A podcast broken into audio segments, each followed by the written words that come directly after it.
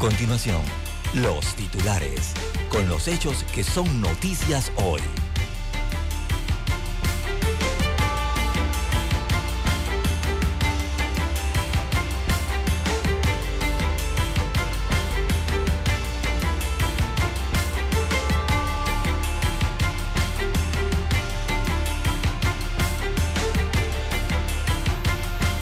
Tribunal Electoral arranca con dos actividades preelectorales. El cierre del periodo de cambio de residencia, que es hoy, y la presentación del nuevo diseño de cédula. Esto forma parte de las elecciones generales del año 2024. También para hoy tenemos que las actividades turísticas repuntaron en 2022 Rogelio Paredes, ministro del MIBI, dice el vicepresidente Carrizo debe ganar las primarias en el PRD.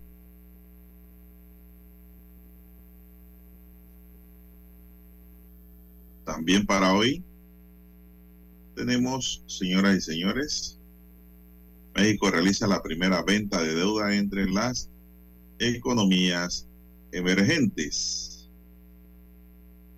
En otros titulares, para esta fecha.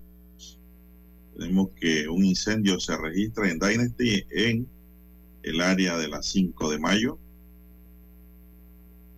Las chicas que vivían allí, algunas fueron reubicadas, otras han quedado allí porque el incendio fue controlado por los bomberos. 200 mil fieles han pasado por la capilla ardiente de Benedicto. También tenemos que carretera La Concesión Volcán, una carretera sin hombros ni luces. Es muy peligrosa. También tenemos que culmina el periodo de inscripción para participar en el programa de recuperación, o sea, la rehabilitación antes conocida en la escuela secundaria. Condenan a exdirectora de Senadis y miembro del PRD a 48 meses de prisión También tenemos que el crecimiento económico trae buenas vibras, según el Ministerio de Economía y Finanzas. Mujeres dominan el Panama Jazz Festival.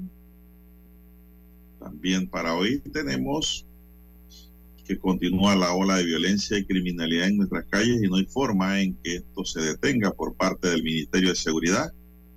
De varios tiros mataron a un conductor en la tajada en Villa Guadalupe, San Miguelito. También tenemos, señoras y señores, que bailarina y promotora de eventos fue baleada en el túnel del Tecal, no sobrevivió.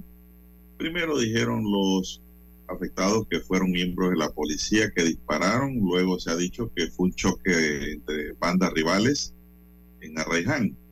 Lo cierto es que la chica ha perdido su vida. Deja una niña en la orfandad. También los asesinos, los, los sicarios en Colón, asesinan a colonenses cerca de su casa como primer crimen del año 2023 en la costa atlántica. También eh, se habla, señores y señores, que hay amenazas y chantajes en el PRD Suben a 82 los contagiados con la viruela del mono. También tenemos, señoras y señores, que se habla ya de la posible renuncia del ministro de la Presidencia, Gaby Carrizo, para aspirar a las primarias dentro del PRD.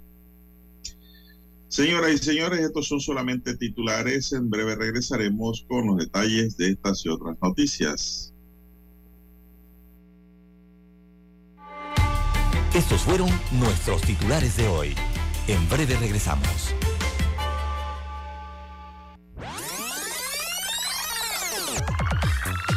Omega Stereo tiene una nueva app. Descárgala en Play Store y App Store totalmente gratis. Escucha Omega Stereo las 24 horas donde estés con nuestra nueva app. En Omega Stereo estamos evolucionando para ti. Te acompañamos en tu auto, en tu oficina, en tu hogar y ahora en cualquier dispositivo móvil. No importa dónde te encuentres, siempre te acompañamos con la mejor programación. Omega Estéreo. Primera cadena nacional simultánea 24 horas.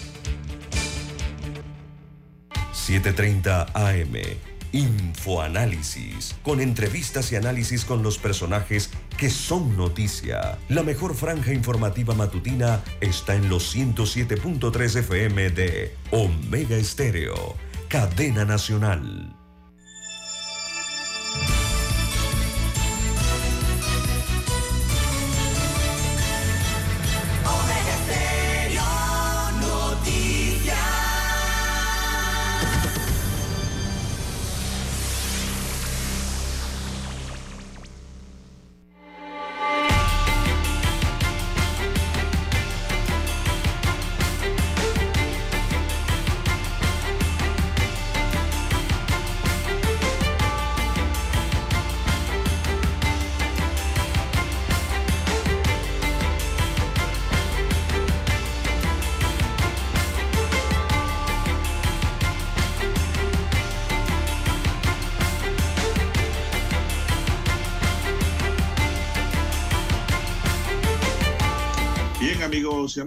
Muy buenos días. Hoy es jueves 5 de enero del año 2023. ¿Cómo avanza el tiempo? ¿Cómo avanza el año? Imagínense que ya hoy 5 de enero faltan 360 días para que se culmine con el año 2023 y como va contando uno y restando del calendario el tiempo. El tiempo avanza rápido, en menos lo que uno se imagina, pues un abrir y cerrar de ojo pasa el tiempo. Hay que aprovecharlo lo más que uno pueda. En el tablero de controles está don Daniel Arauz Pinto. En la mesa informativa le saludamos don César Lara y un servidor Juan de Dios Hernández Sanur para presentarle las noticias, los comentarios y los análisis de lo que pasa en Panamá y el mundo. Dos horas de información. Iniciando la jornada, como todos los días, con fe y devoción, agradeciendo a Dios por esta oportunidad que nos da de poder compartir esta nueva mañana y de esta forma llegar hacia sus hogares acompañarles en sus automóviles, en sus lugares de trabajo, donde quiera que usted se encuentre, señora y señor, usted, amigo oyente. Pedimos para todos salud divino tesoro, no tiene precio la salud. Por eso uno dice en las oraciones, las peticiones a Dios siempre, salud primero, ¿verdad? Después lo demás llega por añadidura. También pedimos seguridad y protección ante tantos peligros que nos acechan todos los días. Ustedes nada más escuchen las noticias y se dan cuenta de la cantidad de peligros que hay en la calle de toda clase. Y también en la casa, como no, el peligro es constante y por todos lados y por esa razón hay que pedirle a Dios que nos cuide y nos proteja. Sabiduría como no, con la sabiduría se pasa el día a día y se proyecta el futuro y la fe en Dios sobre todas las cosas, que Dios fortalezca la fe en cada uno de ustedes y nosotros, porque sin fe no se puede mover la montaña. La fe mueve montaña, es un adagio, es una frase muy popular y eso quiere decir que la fe tiene una fuerza increíble, invisible, intocable, inmaterial y eso va en cada uno de nuestros corazones, mente, ¿verdad? La fe en Dios. Tener fe siempre para complementar las cosas. Mi línea directa de comunicación es el WhatsApp, anótelo, es el doble seis catorce catorce cuarenta y cinco. Allí me pueden escribir para cualquier información, pregunta o consulta, bien que usted tenga sobre cualquier temática, al doble seis 14 14 45. Amigo y amiga oyente, don César Lara está en redes sociales ya preparado. Don César, ¿cuál es su cuenta? Bien, estamos en las redes sociales, en arroba César Lara R, arroba César Lara R, en la red social Twitter. Allí puede enviar sus mensajes, sus comentarios, denuncias, fotodenuncias, el reporte del tráfico. Temprano por la mañana, esos incidentes, accidentes, lo que usted encuentre sobre la vía, bueno, te lo envía allí que eso le sirve de información al resto de los conductores. Buenos días a don Daniel en la técnica, Daniel Arauza ya en el control maestro, a usted don Juan de Dios, Juan de Dios Hernández en la unidad remoto.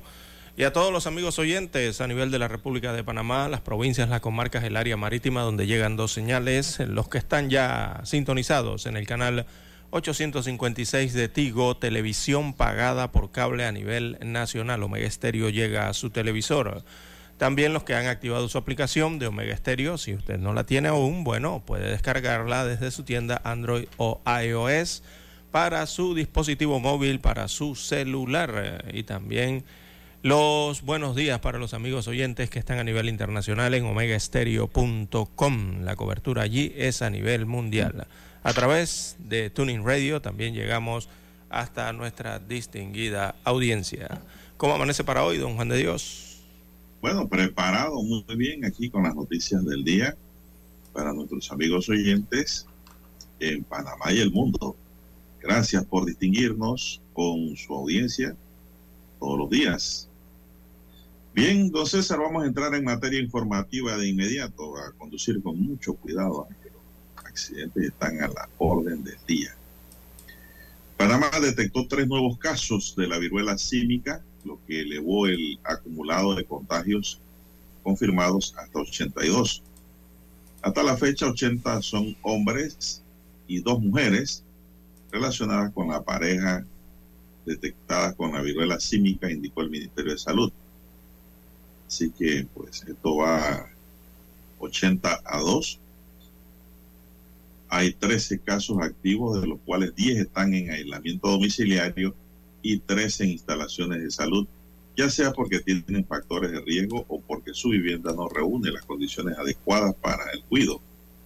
Los grupos de edad más afectados son de 15 a 19 años con un caso, de 20 a 24 con 7 casos, de 25 a 34 está la mayoría con 42 casos, de 35 a 49 con 23 casos, y de 50 a 51 con 9 casos. Adultos mayores con la viruela del mono, don César, no hay. Hasta ahora. Los corregimientos donde se han presentado más de dos casos son Bellavista, 12 casos de viruela, San Francisco 8, Río Abajo ha registrado 5, Betania 4. César, usted que está por allá por Betania, cuidado con la viruela del mono. Caledonia 4, Belisario Porras 3, Juan Díaz 3, Parque Lefebvre 3, Pedregal 3, Tocumen 3 y Victoriano Lorenzo en San Miguelito con tres casos. Es el informe que nos llega del Ministerio de Salud, don César.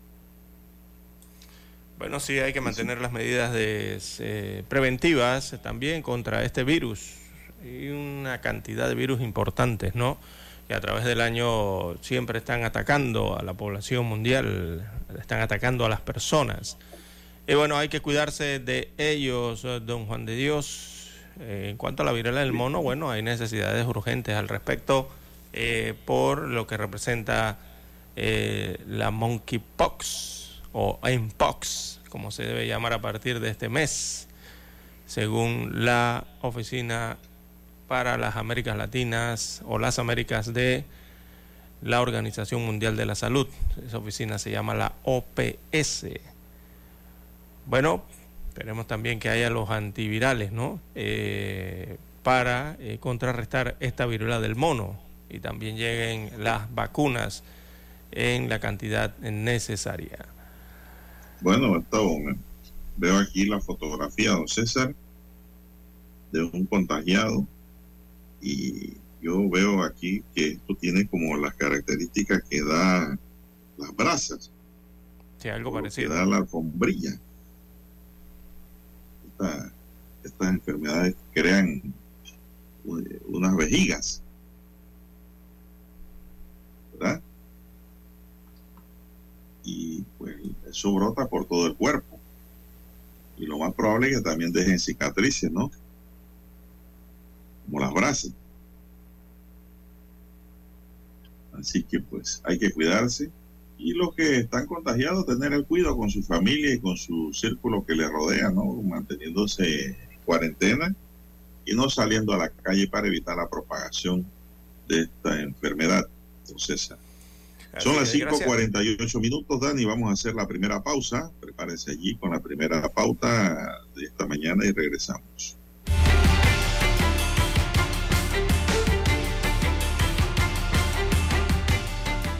La mejor franja informativa matutina está en los 107.3 FM de Omega Estéreo, 530 AM.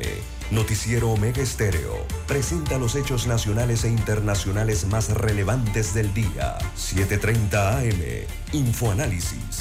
Con entrevistas y análisis con los personajes que son noticia. De 8 y 30 a 9 y 30 de la mañana. Sin rodeos. Con Álvaro Alvarado. De lunes a viernes. Por Omega Estéreo.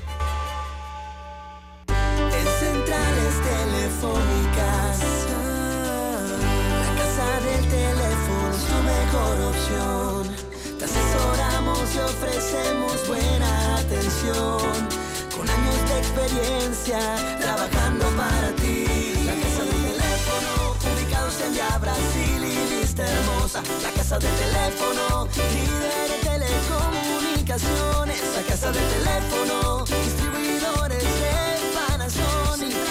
Ven a visitarnos. La casa del teléfono. 229-0465 lsdtcorp.com Distribuidor autorizado Panasonic. Para anunciarse en Omega Estéreo, marque el 269-2237. Con mucho gusto le brindaremos una atención profesional y personalizada. Su publicidad en Omega Estéreo. La escucharán de costa a costa y frontera a frontera. Contáctenos 269-2237. Gracias. Omega Stereo tiene una nueva app. Descárgala en Play Store y App Store totalmente gratis. Escucha Omega Stereo las 24 horas donde estés con nuestra aplicación totalmente nueva.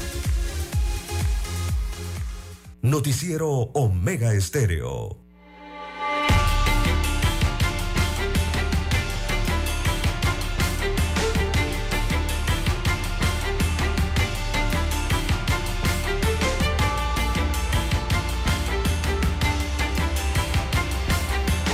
Bueno, ¿qué hora tenemos ya, don César? Bien, tenemos las 5.50 minutos de la mañana en todo el territorio nacional. En más 50 informaciones. minutos pasada las 5 de la mañana.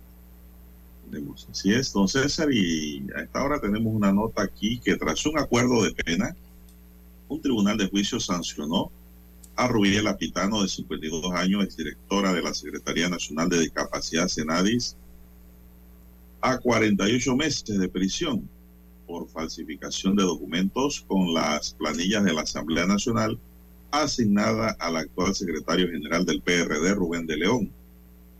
En la sentencia condenatoria, el Tribunal de Juicio a solicitud de la defensa y, su, y sin oposición del Ministerio Público, reemplazó la pena de prisión por 250 días multas a razón de 6 dólares por día, lo que da un total de 1.500 dólares y como pena accesoria la imposición de una multa de 5 mil dólares pagadero al Tesoro Nacional.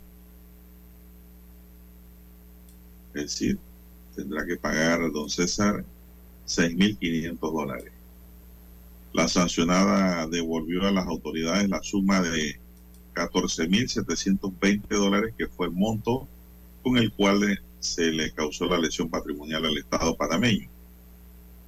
Este caso guarda relación con hechos ocurridos a principios del año 2019 cuando se denunciaron una serie de irregularidades en las planillas y los contratos de la Asamblea Nacional. Supuestamente Pitano entregó a una sobrina casi 15 mil dólares a través de dos transferencias bancarias.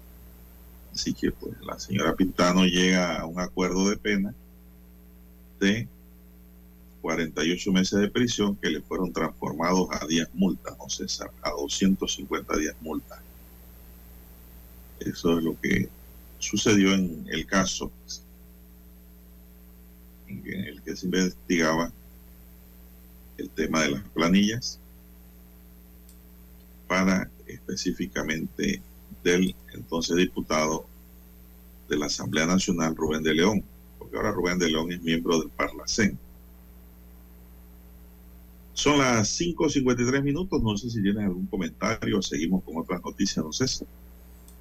Bien, 5.53 minutos eh, de la mañana en todo el territorio nacional, se acerca el 15 de enero, don Juan de Dios, y no por las fechas del Cristo de Esquipulas de Antón, sino porque es la fecha tope en que deben renunciar a sus cargos en el área gubernamental los aspirantes a cargos a elección popular en las próximas elecciones generales del 2024, que sean hoy día servidores públicos.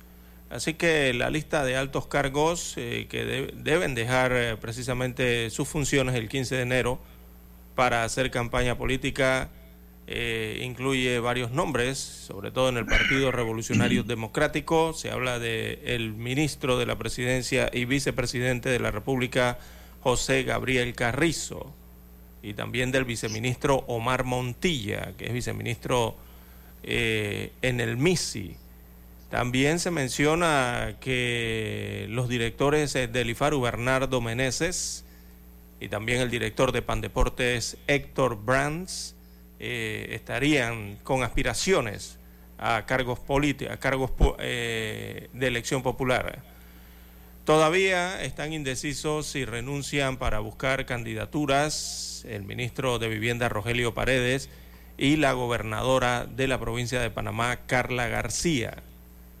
Eh, trascendió, según informes periodísticos, que el presidente de la Asamblea Nacional tendría el sábado un acto en el distrito de Barú, en la provincia de Chiriquí, específicamente Puerto Armuelles, donde anunciaría entonces si aspira o eh, declina a una candidatura presidencial por el Partido Revolucionario Democrático. Así que parte de las figuras, eh, don Juan de Dios, eh, que tendrían que tomar decisiones durante los días que vienen, restan 10 días para esto según el plan general de elecciones, en, el que tienen que renunciar a sus cargos en el servicio gubernamental de si aspiran entonces a cualquier cargo de elección popular el 5 de mayo del 2024. Recordemos que se van a elegir 865 nuevas autoridades en las próximas elecciones generales. Y, ese número representa 40 cargos de elección popular más que en la última elección, don Juan de Dios. Y son 40 cargos más o adicionales que se van a elegir en el 2024 porque, don Juan de Dios, en los últimos cinco años eh, se aprobaron eh, nuevos corregimientos, nuevas circunscripciones, así que hay que elegir esas nuevas autoridades eh, aprobadas en la Asamblea Nacional, ¿verdad? De varios corregimientos e incluso distritos. Así que habrá nuevos representantes de corregimiento y alcaldes por lo menos en 40 circunscripciones más que las que se eligieron en las pasadas elecciones, según el plan general o el proceso electoral para el 2024. Bueno, así está entonces la situación que tiene que ver eh, con el desarrollo del Plan General de Elecciones, el PLAGEL. Bueno, y el plazo, don César, también para que las personas tramiten su cambio de residencia vence hoy. Vence el día de hoy, exacto. 5 de enero. Hasta hoy, 5 de enero, se puede hacer cambio de residencia, pero tienen que ser cambios de residencia reales, don César. Este trámite es necesario para actualizar la información del padrón electoral preliminar y facilitar que los ciudadanos puedan votar cerca del lugar donde residen. Registrar a tiempo el cambio de residencia evita el riesgo de incurrir en un delito electoral por acción u omisión, o César, como podría ser el cambio de residencia doloso, tipificado en el artículo 527 del Código Electoral y que podría agarrar sanciones de entre 100 a 1000 días multa. El registro de cambio de residencia pueden hacerlo en las oficinas del Tribunal Electoral porque hoy es el último día, don César, para ese fin y esto, pues, eh, sí, su, usted ha cambiado de residencia. porque cambiarse de residencia para favorecer a determinado precandidato o candidato, don César, es el delito electoral por acción en la realidad. Y si usted se mudó, ya usted no vive en el lugar, don César, donde antes votaba, donde antes residía y ahora vive en otro lugar y no ha hecho el cambio de residencia, se ha quedado callado y hay una omisión. No está actualizando el padrón electoral real y también comete delito. Por eso es que hay que informar bajo gravedad de juramento el cambio de residencia, que es un cambio de residencia real, no oportuno para trampas, para juega vivo, para favorecer a determinado candidato, porque puede quedar pagando en caso de que sea descubierto, don César, a través de una denuncia que le puede llegar a la Fiscalía Electoral. Son las 5.59 minutos 55 segundos. Vamos a hacer la pausa, Dani, para escuchar nuestro himno nacional.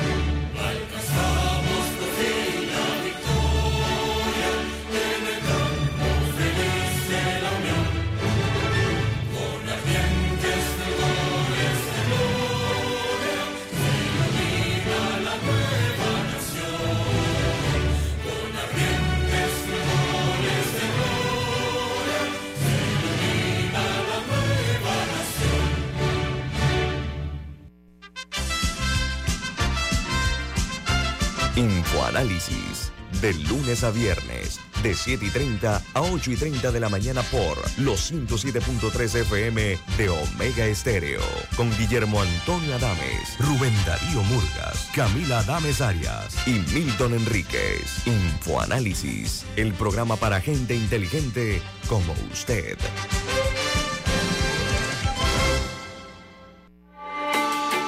Noticiero Omega Estéreo.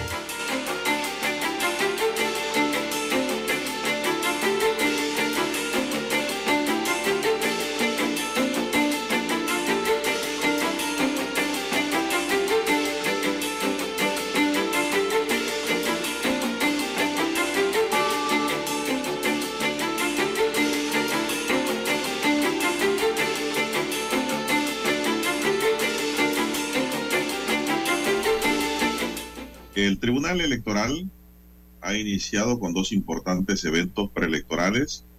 Por un lado, la presentación del nuevo diseño de cédula y por el otro, con la nota de que hoy jueves 5 de enero concluye el periodo de trámites de cambio de residencia para actualizar la información del padrón electoral preliminar para que el ciudadano pueda ejercer el derecho a voto en los próximos comicios del 2024 tras el cierre del periodo de cambio de residencia en el registro electoral, el presidente magistrado del Tribunal Electoral, Alfredo Junca, confirmó que este viernes 6 de enero se suspenderá el proceso de recolección de firmas de respaldo a precandidatos por la libre postulación por un periodo de 24 horas. Junca explicó que la Dirección de Organización Electoral debe adecuar el padrón electoral para poder continuar sin afectar a los precandidatos, principalmente en las posiciones de elección local, que son susceptibles de la residencia y que las firmas sean válidas. La suspensión va a ser nada más por 24 horas, mañana viernes. Vamos a estar trabajando arduamente con el fin de que a las 12.01 del 7 de enero ya estemos listos para reanudar ese proceso de recolección de firmas, explicó Junca. Por otro lado, el director de organización electoral, Eduardo Valdés, manifestó yo creo que esta información está equivocada. Dice, el director de organización electoral, Eduardo Valdés y Cofiri, no, es Osman Valdés, ¿verdad, don César? Osman, es Osman Valdés. aquí se equivocó la estrella de Panamá. Manifestó que todos los precandidatos por la libre postulación fueron informados de la medida de suspensión y la recolección de firmas. En tanto, el Tribunal Electoral emitió este 4 de enero un nuevo documento de identidad nacional para mayor de edad juvenil y para los extranjeros el carnet residente permanente y por primera vez el carnet de residente permanente para menores de edad. Este nuevo documento fue presentado por el magistrado suplente y director nacional de Sudelación, Gilberto Estrada y Casa, quien señaló que este incluye un diseño con altos estándares de seguridad, material más resistente, de menor tiempo de impresión, y entrega rápida para el usuario. Sobre las medidas de seguridad del nuevo documento, usted sabe, don César, porque todo se falsifica por los malhechores. El director nacional de Sedulación detalló que el nuevo documento está elaborado de policarbonato, un material térmico plástico de mayor durabilidad y seguridad. Los datos han sido impresos en láser de alta resolución, contiene un mapa del territorio nacional en su parte superior tiene una vista óptica, el holograma ópticamente variable que va en el centro del documento, una foto fantasma es una de las en una de las esquinas del lado derecho que contiene también en forma fantasma la fecha de nacimiento del ciudadano, además de una ventana transparente que lleva la fecha de nacimiento. Sí. se explicó que para las personas que son donantes el documento tendrá el logotipo mundial que es un corazón negro. El nuevo documento de identidad personal tiene en la parte posterior dos códigos QR. En el lado derecho tiene la información del ciudadano que aparece en la parte frontal y en el izquierdo el código QR que contiene todos los datos biométricos encriptados, explicó. Un documento de primera, entonces se aparece. Sí, ayer vi las características de esta nueva cédula, don Juan de Dios, y bueno, hay que reconocer que la nueva cédula del Tribunal Electoral eh, es de vanguardia, eh, tiene tecnología, es bastante sofisticación técnica, eh, mantiene más seguridad, ¿verdad? parece conveniente e innovadora en algunos de sus aspectos para acreditar la propia identidad, ¿no? De los nacidos aquí en Panamá o los ciudadanos panameños.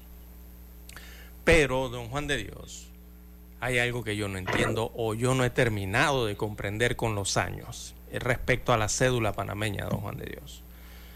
Mire, yo, yo no, todavía no hay alguien que me, que me explique por qué no se jerarquiza la bandera ni el escudo de armas de la República de Panamá en la cédula, don Juan de Dios. Eh, ahí colocan la fotografía de la persona, evidentemente, la bandera la colocan de fondo, ¿verdad? Eh, pero de fondo. No veo que haya una prioridad en colocar los principales símbolos de, de patrios que vendrían siendo para un ciudadano en el orden, la bandera, por supuesto, en algún punto de la cédula, algún recuadrito, ¿verdad? Un rectángulo pequeño en que aparezca la bandera. No sé, allá arriba donde las cédulas dicen República de Panamá, colocarle ahí a su mano derecha o izquierda la, bandera oficial con los colores de Panamá. No entiendo por qué las cédulas panameñas no llevan eso.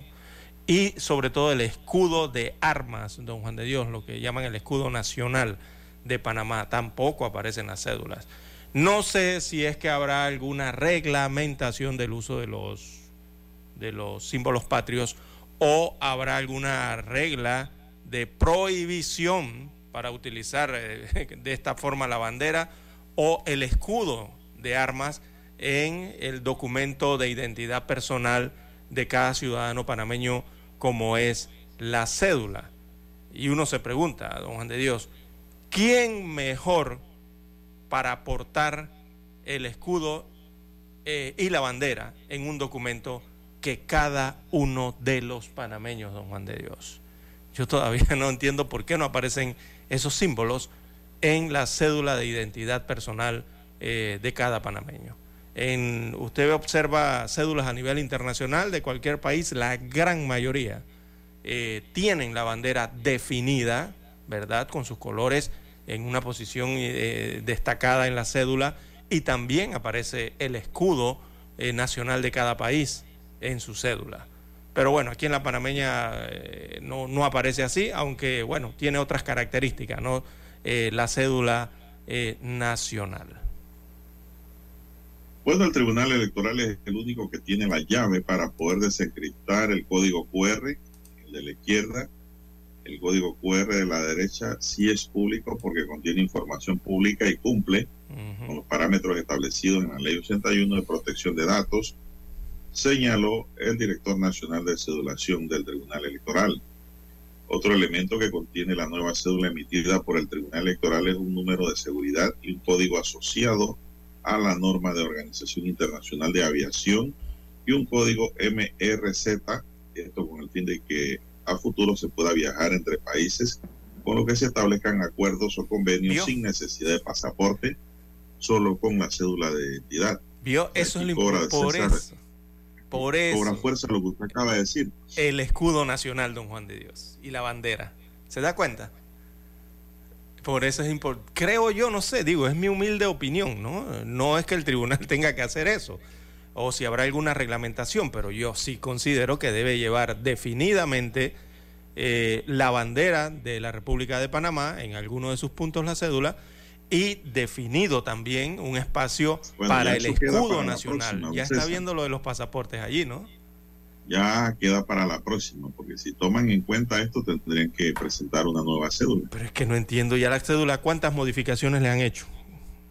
En lo poco que conocemos. Ya, yo le conozco de la de policarbonato, eh, creo que esta es la tercera eh, presentación eh, que se hace en policarbonato. no sé si será la tercera o la cuarta, por ahí anda, creo que anda por la tercera.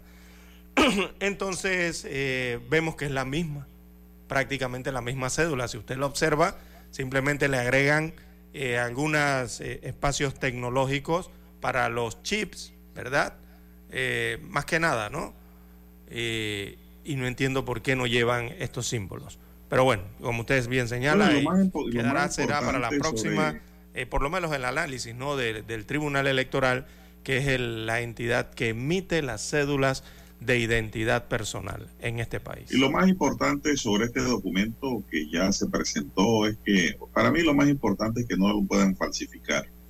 Sí, es muy seguro, es muy seguro. lo más de seguridad son importantes en el caso de las diferentes sedes es de que la cédula se va a entregar el mismo día. Si es muchísimo más rápido y, efectivo, el ciudadano puede esperar o puede ir a hacer un mandado y regresar y ya tendrá su documento al regreso. Su documento de identidad personal, agregó el funcionario y eso es verdad, eso es importante. Porque en estos días nada más, eh, don César, eh, estuve haciendo un trámite de cédula allí una persona porque se le extravió con César y no se lo dieron una vez. Demoró varios días en espera para que se le diera. Pero ahora dice que se dará de una vez. Destacó el director de sedulación que por primera vez los menores de edad residentes permanentes en el país, debidamente autorizados por resolución de migración, tendrán un documento de identidad igual a la cédula juvenil de los nacionales. En el caso de la cédula juvenil tendrán la misma información que tiene la cédula vigente, es decir, los datos de los padres y de los menores. Bien, Dani, vamos a hacer una pausa para regresar con más del acontecer nacional.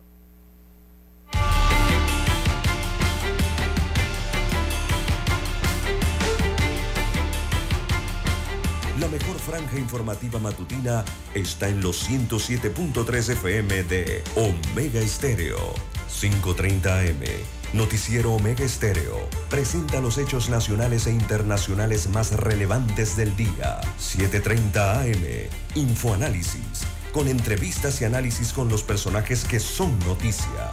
De 8 y 30 a 9 y 30 de la mañana. Sin rodeos. Con Álvaro Alvarado. De lunes a viernes. Por Omega Estéreo.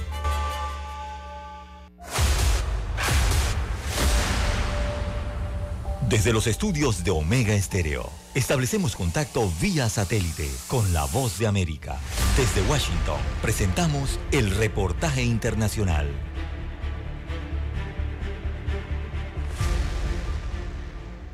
Estados Unidos vivió una jornada que se anticipaba complicada y se confirmó. La nueva legislatura de la Cámara de Representantes se estrenó con una mayoría republicana luego de cuatro años en los que los demócratas ostentaron el control de la Cámara. Sin embargo, el Partido Conservador no logró ponerse de acuerdo en la tarea de escoger a su representante y la persona que dirigirá la Cámara Baja del Congreso. Un total de 20 congresistas republicanos de extrema derecha evitaron que la candidatura del republicano Kevin McCarthy siguiera adelante como presidente de la Cámara, luego de tres rondas de votación, un acontecimiento que no se había visto en los últimos 100 años y que según analistas políticos evidencia en la fractura interna que sufre el Partido Republicano. Ante la falta de consenso, la Cámara decidió levantar la sesión y continuarán pese a que por ahora no hay un sustituto para McCarthy, quien además se niega a abandonar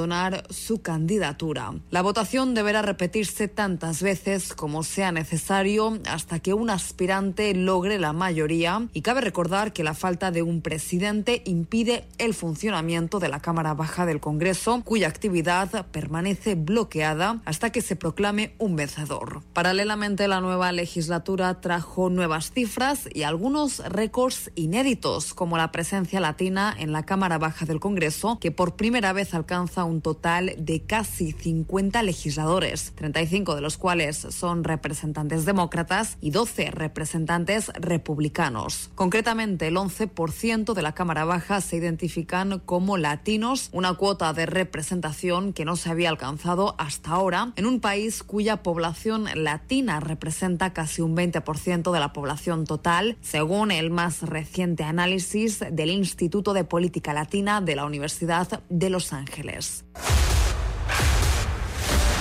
Escucharon vía satélite desde Washington el reportaje internacional. Omega Estéreo, cadena nacional. Noticiero Omega Estéreo.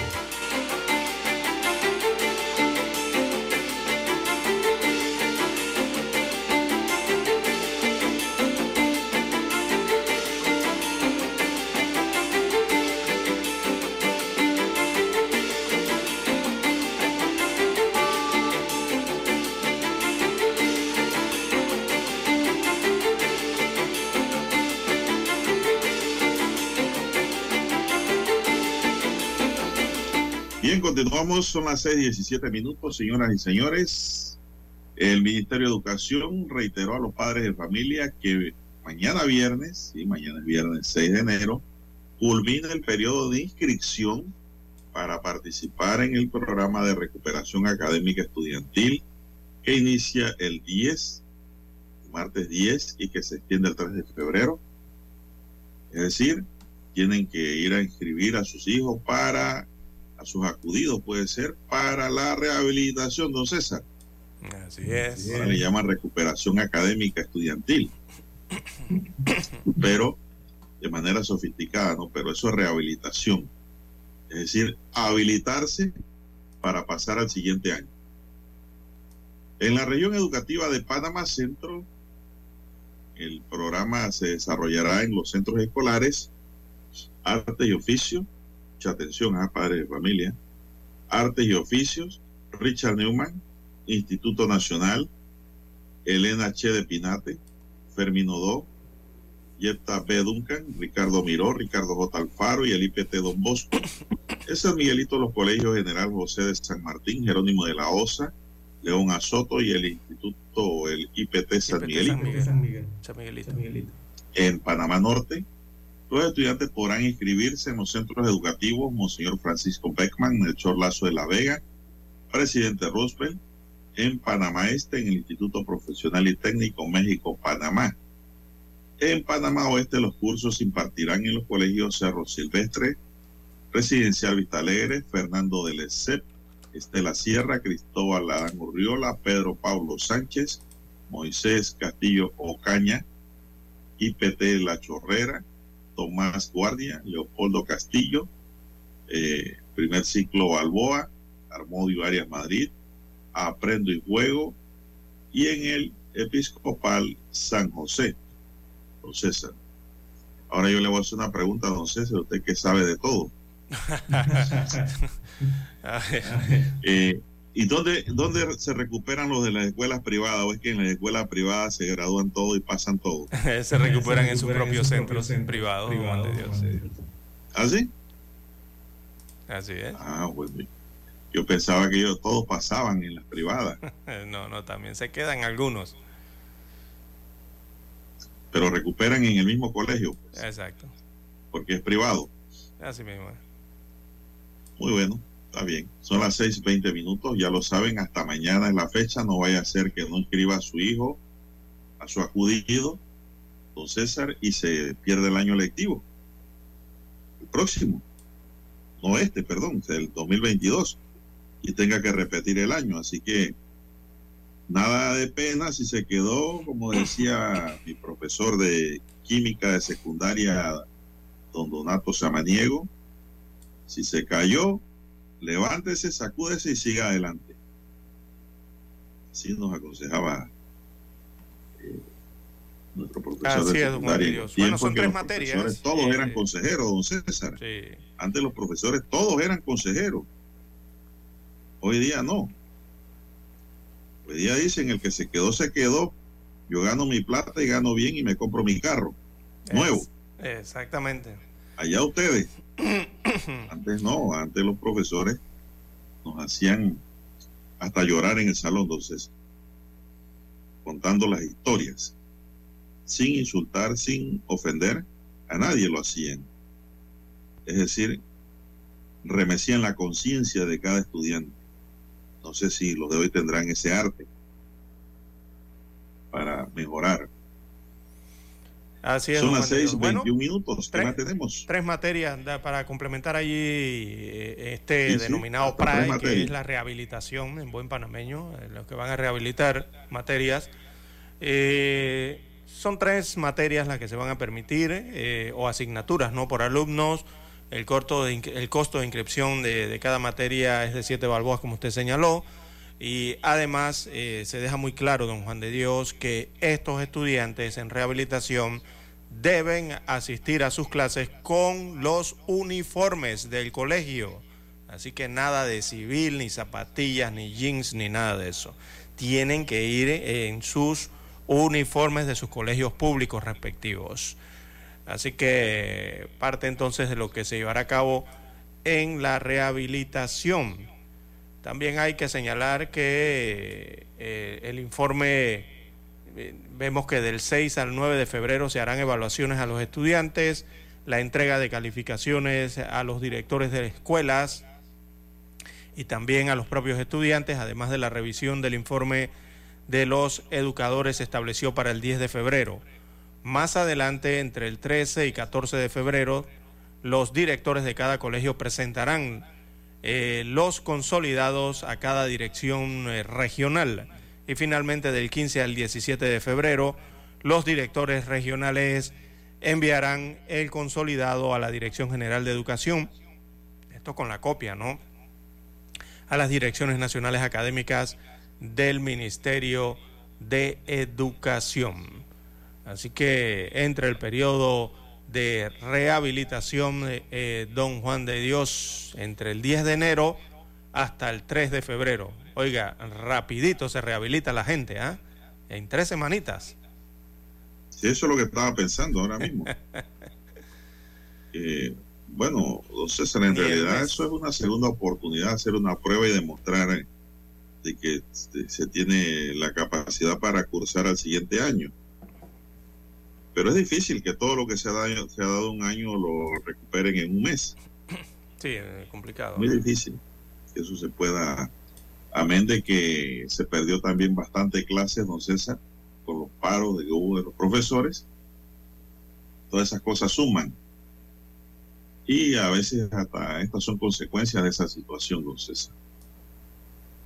Bueno, eh, lo cierto de todo esto, don César, es que el que tiene cuatro materias reprobadas repite el año, César. Y ahí es donde está el peligro que muchos abandonen la escuela. Y eso es lo último que debe hacer una persona en su vida, don César. Nunca se debe abandonar el estudio, la escuela, porque ahí está la libertad del hombre y de la mujer. En los estudios, usted puede fracasar una vez, pero mañana puede ser una persona exitosa, hombre o mujer. Hay que seguir adelante. Una caída no significa que se ha perdido, se ha caído, se ha evaporado el mundo. No, el mundo está ahí, sigue girando, usted tiene que adaptarse, tiene que tomar las cosas en serio, tanto acudiente como estudiante, seguir adelante y aprovechar el tiempo, ¿no? Que esos errores no se repitan y pues convertirse en un estudiante que aprovecha el tiempo, que aprovecha los estudios y que busca un mejor futuro. Bien, don Juan de Dios, las 6.25, 6.25 minutos de la mañana en todo el territorio nacional. Hoy le pagan a los jubilados y pensionados de la Caja del Seguro Social. Hoy jueves 5 de enero. Y lo traemos a cotación. Y lo traemos a cotación, don Juan de Dios, porque el calendario de pagos eh, para jubilados y pensionados de la Caja del Seguro Social eh, ha sido publicado este miércoles, 4 de enero. Así lo publicó el Seguro Social. Eh, así que, don Juan de Dios, los que cobran por acreditamiento bancario, veamos aquí el mes de enero, obtendrán entonces su pago el día 5 y el día 20 de enero, refiriéndonos a este mes. Así que hoy, jueves 5 cobran eh, a través de los cajeros automáticos el acreditamiento bancario, banca en línea, eh, los jubilados con tarjeta o con este eh, sistema. Y para el próximo 20 de enero es la otra, el otro pago, ¿no? Para el mes de enero. Así que aparece ya el calendario 2023 a los jubilados y pensionados, bueno, accesarlo a través de los medios electrónicos en las páginas oficiales del Seguro Social. Así que ya lo saben, amigos oyentes, jubilado y pensionado, hoy usted ya tiene disponible eh, su eh, dinero de su pensión eh, a través del sistema ACH. Bueno, ya lo saben los jubilados, pues, pensionados, que hoy cobran, hoy pueden ir a hacer su supermercado, don César. Los supermercados se llenan. Sí, sí, el pago de los jubilados haciendo sus compritas. Y digo compritas porque las jubilaciones en Panamá son irrisorias, entonces Eso no da para mucho. Hay jubilados y pensionados que cobran es para comprar medicinas. Eh, sí, exacto. y se apoyan pues en el resto de la familia, en la casa, ¿no? Lo que puedan aportar en los hijos, sobre todo, ¿no? Los hijos nunca deben dejar de aportar a sus padres porque entonces al primero lo que tenemos fe cristiana sabemos que eso lo repone Dios lo que tenemos fe, no esperamos recibir un cheque, recibir un bono, recibir un papel o efectivo de parte de Dios. sino que esperamos recibir, don César, realmente cosas espirituales, ¿no? Fortalecimiento de la fe, más amor, más cariño hacia nuestros padres y abuelos. ¿Qué esperamos nosotros, don César? Eso, salud, ¿no? Para poder seguir generando la ayuda. Así es. Y más que nada. Es muy bonito. Eso es necesario, porque yo digo esto, don César, porque yo no entiendo cómo hay hijos que abandonan a sus padres. Exacto. Y más que nada porque no se acuerdan de ellos y no son capaces de llevarle nada. Pueden, muchos de ellos pueden. Bien cuando el hijo está atropellado, que no puede, bueno, ¿qué se va a hacer? no Porque todo es posible en esta vida. Nunca se debe abandonar a los padres porque lo que ganan como jubilados, la mayoría o pensionados, no les alcanza, don César. Muy pocos padres son jubilados de la Policía Nacional con su salario. Así es. Bien, y más que nada, don Juan de Dios, porque al adulto mayor hay que cuidarlo, a nuestros padres hay que cuidarlo, sobre todo ya cuando entran en jubilación. Digo, es el periodo, ¿no? Por años. Eh, pero más que eso, eh, hay que cuidarlos. Recordemos que ellos, que ahora están en edades de 55, 60, 70 años hacia arriba, nos cuidaron en su debido momento, cuando éramos niños nosotros. Así que hay que cuidarlos. Yo difería mucho de una profesora de filosofía en secundaria, don César. Le traigo una anécdota ya antes de irnos a la pausa. ¿Por qué? Y ella decía que los padres tienen que preparar a los hijos para que estos se defiendan, pero que los hijos no tenían obligación para con los padres. Y yo difería de eso. Yo le decía a ella muy claramente en secundaria que no había una obligación en ese momento, pero existía un deber moral y el tiempo me ha dado la razón porque hoy día si hay obligación cuando los padres no pueden y piden pensión alimenticia a los hijos, que es la última, como dice la última Coca-Cola del desierto, para poder sobrevivir, la ley pues difiere esa obligación de sostenerse ellos mismos a los hijos que puedan aportar en una pensión. Es muy vergonzoso realmente que un padre tenga que llevar ante un juez a un hijo para que le dé un bocado de comida, entonces se lo estoy diciendo de corazón, eso es vergonzoso. Y lo he visto como abogado en los tribunales. Hay que cuidar. eso pasa. Sí, hay que cuidar a los padres, ancianos sobre todo, ¿no? Eh, esa es una especie de... Hay que ojalá pudiéramos adoptar esa escultura, eh, ¿verdad? esa virtud moral, esa es una virtud realmente moral, don Juan de Dios. Eh, eh los chinos cuidan a sus viejitos exacto, de cuidar a, los adultos mayores. Eh, mire que en algunos países, sobre todo en Asia, eh, por allá en Singapur me parece, o China, uno, bueno, creo que ambos países, no sé si incluyen eh, a Corea del Sur, pero allá hay leyes, don Juan de Dios, que prácticamente obligan a los hijos, primero, a visitar a sus padres ancianos y segundo, cuidarlos, atenderlos. Acá, por nuestras latitudes en el occidente, bueno, hay otra forma de cultura y de velar por las necesidades de las personas mayores. Sí, sí, señor. Bueno, César, ha llegado el momento de una pausa porque tenemos que escuchar el periódico. Adelante, don Daniel Arauz Pinto.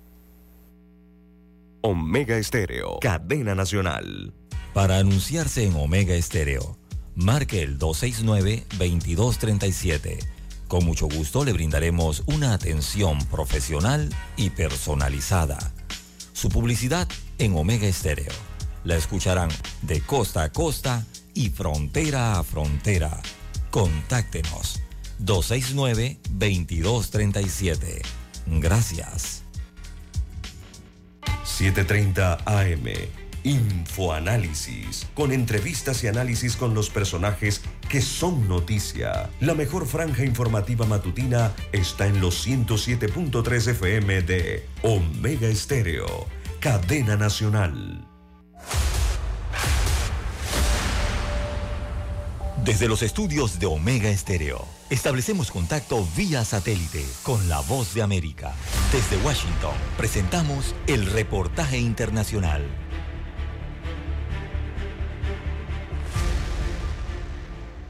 Como ya se venía advirtiendo desde el año pasado, el 2023 era un año complicado para gran parte de la economía mundial debido a que los principales países promotores del crecimiento global, Estados Unidos, naciones europeas y China, experimentarán simultáneamente un debilitamiento de su actividad productiva, según advirtió la directora del Fondo Monetario Internacional, Cristalina Georgieva, CBC Face the Nation. La directora del FMI que viajó a China la semana pasada vaticina que las nuevas infecciones por COVID-19 podrían afectar todavía más la economía del país asiático. En las previsiones de octubre, el FMI situaba el crecimiento del Producto Interno Bruto chino en un 3,2% el año pasado, al mismo nivel que las perspectivas mundiales del fondo para 2022 y por el momento los datos no son alentadores. Uh, en el corto plazo, malas noticias. China se ha desacelerado drásticamente en 2022 debido a esta estricta política de cero COVID. Por primera vez en 40 años es probable que el crecimiento de China en 2022 sea igual o inferior al crecimiento mundial. En el mes de octubre, el Fondo Monetario Internacional recortó su perspectiva de crecimiento económico mundial en 2023, reflejando la continua presión de la guerra en Ucrania, así como las presiones inflacionarias y las altas tasas de interés diseñadas por los bancos centrales. Mientras tanto, según Georgieva, la economía estadounidense se mantiene al margen y podría evitar la contracción total que probablemente provocará la recesión de hasta un tercio de las economías del mundo. Sala de redacción, Voz de América. Escucharon vía satélite desde Washington el reportaje internacional. Noticiero Omega Estéreo. Las noticias impresas en tinta sobre papel. Con ustedes. Escuchando el periódico. Los titulares de las primeras planas de los diarios estándares de circulación en Panamá.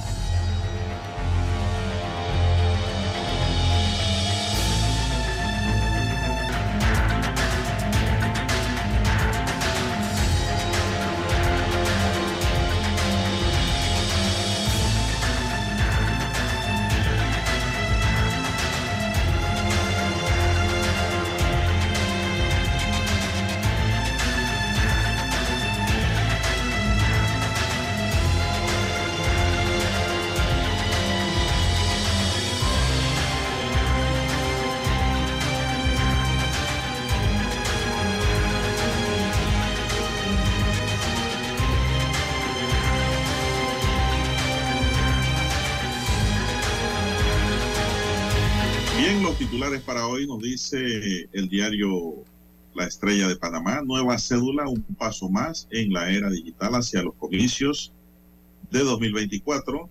El Tribunal Electoral presentó este miércoles el nuevo diseño de cédula y cerró a partir de hoy el cambio de residencia. Estas dos actividades consolidan el periodo de preparación rumbo a las elecciones generales. El magistrado Alfredo Junca anunció también la suspensión de la recolección de firmas de respaldo a precandidatos por la libre postulación por un periodo de 24 horas. otro titular, la decana nos dice, Castillo llama a la calma tras medida bancaria. El superintendente de bancos de Panamá, Amaury Castillo, aseguró que la migración de los préstamos modificados a la cartera con tratamiento normal de cobro no tiene un impacto en el que ya hizo su arreglo de pago. Explicó que a partir de ahora desaparece la clasificación temporal, mención especial modificado, adoptada por la superintendencia como parte de las acciones para mitigar los efectos de la pandemia y la coyuntura financiera. Mujeres indígenas son discriminadas cuando migran a la ciudad, dice un estudio. Lionel Messi arranca 2023 con otro premio. La Federación Internacional de Historia y Estadística del Fútbol galardonó al campeón del mundo como el mejor jugador de 2022, superando ampliamente a Mbappé. Ciberseguridad, criptos y el metaverso en la feria tecnológica más importante. También tenemos dentro de los titulares el jazz le debe mucho a Panamá, dice Danilo Pérez. Está documentado que la orquesta con el que Luis Armstrong se hizo famoso, en realidad es la orquesta de Luis Russell, explicó el músico Danilo Pérez en referencia a cómo el jazzista Russell de origen bocatoreño fue una pieza clave para el éxito de una de las figuras más importantes del jazz estadounidense, como fue Armstrong, dice el jazzista panameño. En los titulares de caballete o de techo de la estrella de Panamá dice no hay un plan de continuidad, activación y preservación de Colón, dice Michael Chen. Falta de datos y la amenaza de nuevas variantes de COVID alertan a China. Señoras y señores, estos son los titulares que hoy nos da el diario La Estrella de Panamá en su primera plana y de inmediato pasamos a los de primera plana como titulares del diario La Prensa. Adelante, don. Bien, tránsito de migrantes eh, por Darién creció 86%, destaca hoy el diario La Prensa como principal titular. Así que la selva del Darién entre Panamá y Colombia fue testigo mudo en el 2022 de una crisis humanitaria sin precedentes relacionada con la migración irregular. Todo indica que ese drama se agudizará este año. Es que, es que no fue, es que sigue siendo. La problemática de la inmigración eh, en este punto continúa, esto no se ha detenido. En más títulos para la mañana de hoy del diario La Prensa, Panamá entre los destinos del 2023 eh, de la lista de Bloomberg. Resaltan el contraste que ofrece el país con hoteles y restaurantes de lujo en la ciudad y destinos exóticos en la playa y también destinos exóticos de montaña. También titula la prensa para el día de hoy, IFARU ha gastado 74.7 millones de dólares en auxilios económicos escolares, tan cuestionados y tanta polémica. Así que la ANTAI mantiene abierta una investigación a raíz de las irregularidades detectadas en la asignación de los auxilios económicos eh, escolares esto viene siendo un subsidio no retornable, o sea, la cantidad de plata que se asigna eh, por un auxilio económico, eh, el beneficiario no la regresa al Estado, no tiene por qué regresarla, es un subsidio. Y son subsidios de miles de, de, miles de dólares perdón, eh, para los beneficiarios. Bien, amigos oyentes, en más títulos de la prensa para la mañana de hoy, Fitch y Cochilco prevén caída en el precio del cobre. Hace un año la libra de cobre se cotizaba en los mercados internacionales sobre los 4, perdón, 4 dólares con 50 centavos, pero la debilidad de la economía china, principal consumidor del mineral, sumado a la política monetaria del Banco Central de los Estados Unidos de América, el FED en este caso, de aumentar las tasas de interés eh, ha afectado estos precios según los expertos. También para hoy el diario La Prensa titula Adames, Carrizo y Torrijos medirían fuerzas para ser el abanderado del PRD. Así que por el momento tres son los que se disputarían la candidatura presidencial del oficialista Partido Revolucionario Democrático colectivo que celebrará sus primarias el próximo 11 de junio. También Azul, Sky y Copa eh, lideran lista de las más puntuales para viajar en América Latina. Se refieren a las líneas aéreas, ¿no? Eh, el ranking de puntualidad ha sido elaborado por la consultora Sirium. Indica que las aerolíneas y los aeropuertos lideraron en el 2022 eh, con la falta de personal, cancelaciones de vuelos y restricciones.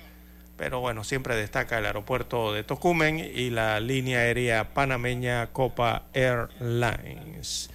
También para hoy el diario La Prensa titula Mides presenta en la Asamblea Nacional el proyecto que crea el Instituto del Adulto Mayor. Así que esto fue presentado por la ministra de Desarrollo Social, eh, el proyecto que reforma la ley 36 del, del 2016 que establece la normativa para la protección integral de los adultos mayores en el país. Rectora de la UNACHI es investigada por la Procuraduría General de la Nación.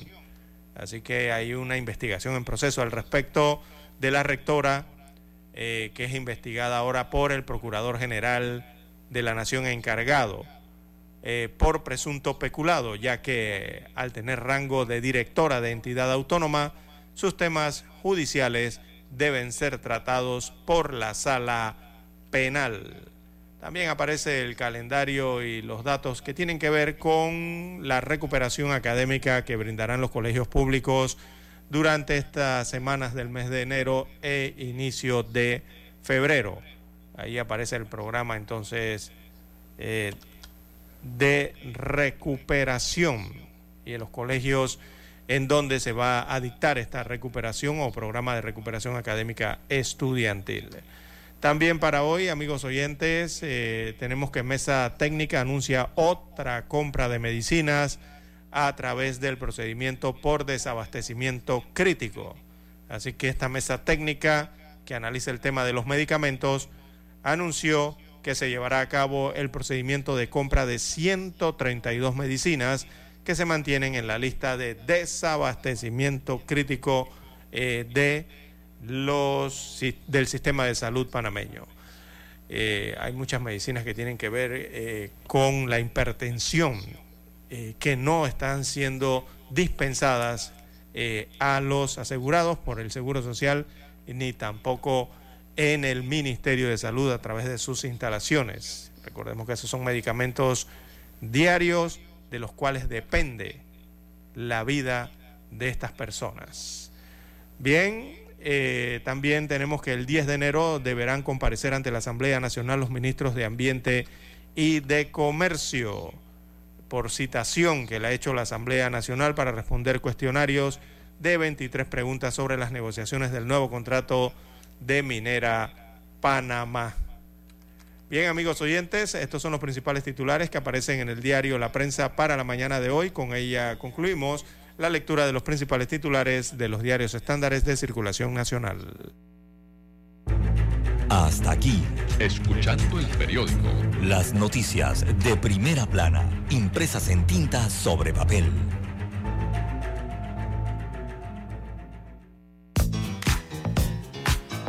Desde el dominante Cerro Azul en los 107.3.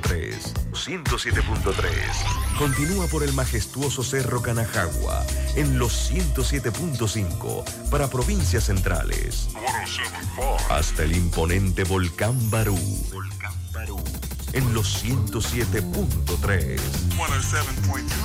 Transmite Omega Estéreo, cadena nacional simultánea Noticiero Omega Estéreo. Desde los estudios de Omega Estéreo, establecemos contacto vía satélite con la voz de América. Desde Washington, presentamos el reportaje internacional.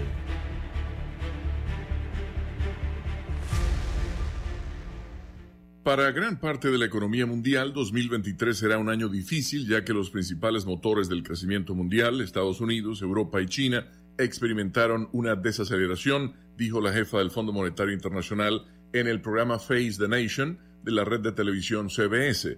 El FMI redujo su perspectiva de crecimiento económico mundial para el presente año, lo que refleja el continuo arrastre de la guerra en Ucrania, así como las presiones inflacionarias y las altas tasas de interés impuestas por bancos centrales como la Reserva Federal de Estados Unidos. La agencia Reuters informa que desde entonces China eliminó su política de cero COVID y se embarcó en lo que muchos analistas consideran una caótica reapertura de su economía, aunque los consumidores siguen siendo cautelosos a medida que aumentan los casos de coronavirus. En sus primeros comentarios públicos desde el cambio de política, el presidente Xi Jinping propuso en su discurso de Año Nuevo que se hagan mayores esfuerzos y haya mayor unidad a medida que China entra en lo que calificó como una nueva fase. Además, es probable que una explosión de infecciones de COVID en los próximos meses afecte aún más su economía este año y arrastre el crecimiento regional y mundial, indicó Cristalina Georgieva, quien visitó China el mes pasado por negocios del FMI. Mientras tanto, dijo Georgieva, la economía estadounidense se mantiene al margen y podría evitar la contracción total que probablemente afectaría a una tercera parte de las economías del mundo. La inflación mostró señales de haber superado su punto máximo cuando finalizó 2022, pero, según la medida preferida de esa entidad bancaria, la Reserva Federal, sigue siendo casi tres veces mayor que su objetivo del 2%. De hecho, el mercado laboral en Estados Unidos será un punto central para los funcionarios del Banco Central a quienes les gustaría ver que la demanda de mano de obra disminuya para ayudar a socavar las presiones de los precios. La primera semana del nuevo año trae una serie de datos clave en el frente del empleo, incluido el informe mensual de nóminas no agrícolas del viernes próximo, que se espera muestre que la economía estadounidense generó otros 200.000 empleos y que la tasa de desempleo de 3.7% es la más baja desde la década de 1960. Leonardo Bonet, Voz de América. Escucharon vía satélite desde Washington el reportaje internacional.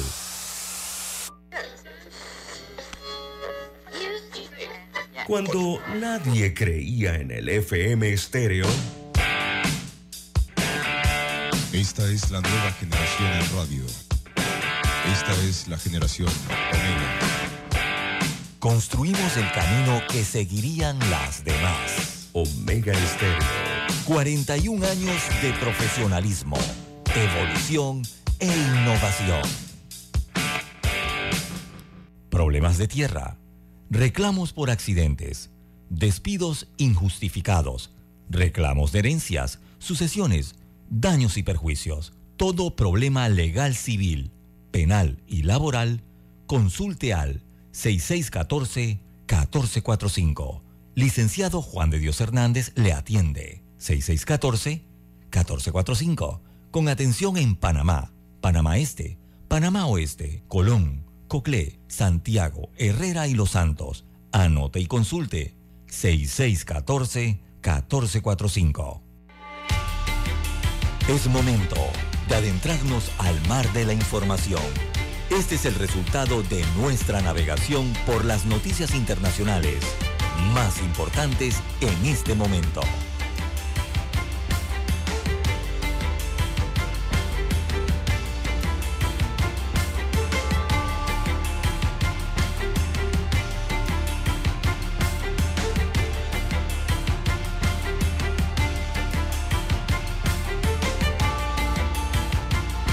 Avanzamos, señoras y señores, avanzamos. Ya son las 6:50 minutos, 50 minutos pasadas las 6 de la mañana. Maneje con mucho cuidado, tome las cosas con calma, no se apure, porque nada va a ganar con apurarse. Va a llegar de todas maneras a la hora que tenía que llegar. Así que no se desespere.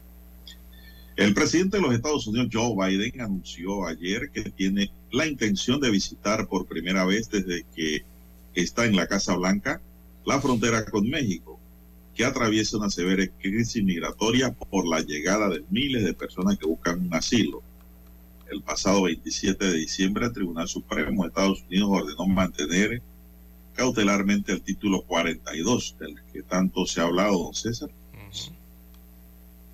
estados gobernados por republicanos denuncian estar totalmente abandonados por el gobierno federal ante la crisis migratoria. César, y cada día llegan más extranjeros con deseo de ingresar a los Estados Unidos. Hay una crisis grande allá. Sí, eso no ha parado. Eh, hay refugios y campamentos en el, en el lado fronterizo entre ambos países, digo, en el lado fronterizo sobre todo de México, ¿no?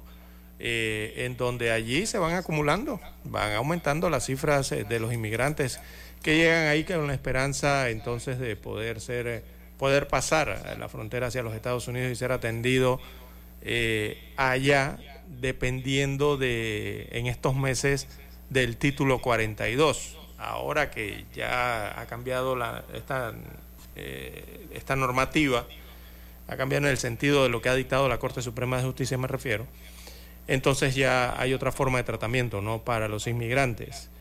Eh, bueno, a ver qué el presidente de los Estados Unidos entonces determina con lo que vaya a haber allí, porque lo que va a haber es eh, un mar de inmigrantes, don Juan de Dios. Eh, al eliminar o, suspender el título 42, lo que va a ocurrir es que los Estados Unidos de América tendrá que volver a procesar a los migrantes en la frontera como era antes del año 2020. Usted se acuerda de esas noticias de antes, ¿no? Eh, es decir, los, migrantes eran expulsados del país eh, antes del 2020, así que lo tendrá que volver a hacer. Eh, o también eran detenidos o liberados, eran liberados, pero liberados dentro de los Estados Unidos de América. Mientras, por supuesto, no sus casos se, se, abrían paso en las cortes que ellos tienen allá de inmigración en territorio norteamericano y eso quizás les daba hasta algunos tipos de esperanza, ¿no? sobre todo a los inmigrantes que han estado esperando durante meses. Yo creo que ya hay gente que tiene ahí años en esos campamentos y en esos refugios que son bastante improvisados en México. Así que va a ser interesante esa visita de Biden y constatar de primera mano eh, lo que están pasando, todos esos migrantes, ¿no? Que muchos de ellos pasan por aquí también, por territorio panameño a través del Darién. Bien, 6.53 minutos de la mañana en todo el territorio nacional. También en los Estados Unidos de América, don Juan de Dios, eh, en el tema político, el día de ayer se complicó la Cámara Baja de Representantes nuevamente eh, y se le complicó la situación a los republicanos. ¿Y por qué señalo esto, don Juan de Dios? Porque el día de ayer eh, hubo nuevamente otra votación y adivine qué, no pudieron escoger a un representante republicano. Recordemos que los republicanos tienen mayoría eh, en la Cámara Baja de Representantes y con todo y mayoría no han podido alcanzar los 218 votos necesarios eh, para esa elección. Y máxime aún, don Juan de Dios, cuando el día de ayer el expresidente de los Estados Unidos de América, Donald Trump, hizo un llamado a todos sus aliados del Partido Republicano, a los, electos allí en, eh, para la Cámara de Representantes, a votar por el republicano McCarthy para presidir esa Cámara. Pero el bloqueo continuó. McCarthy no logró los votos eh, y hay un grupo de disidentes allí que incluso han... Eh, han eh, avalado la eh, candidatura de otro representante allá en esta Cámara de los Estados Unidos de América. Así que ni, ni con el llamado de Trump pudieron hacerlo, don Juan de Dios. Imagínese usted cómo está la situación allá de la parálisis que hay en la Cámara Baja de Representantes en los Estados Unidos de América.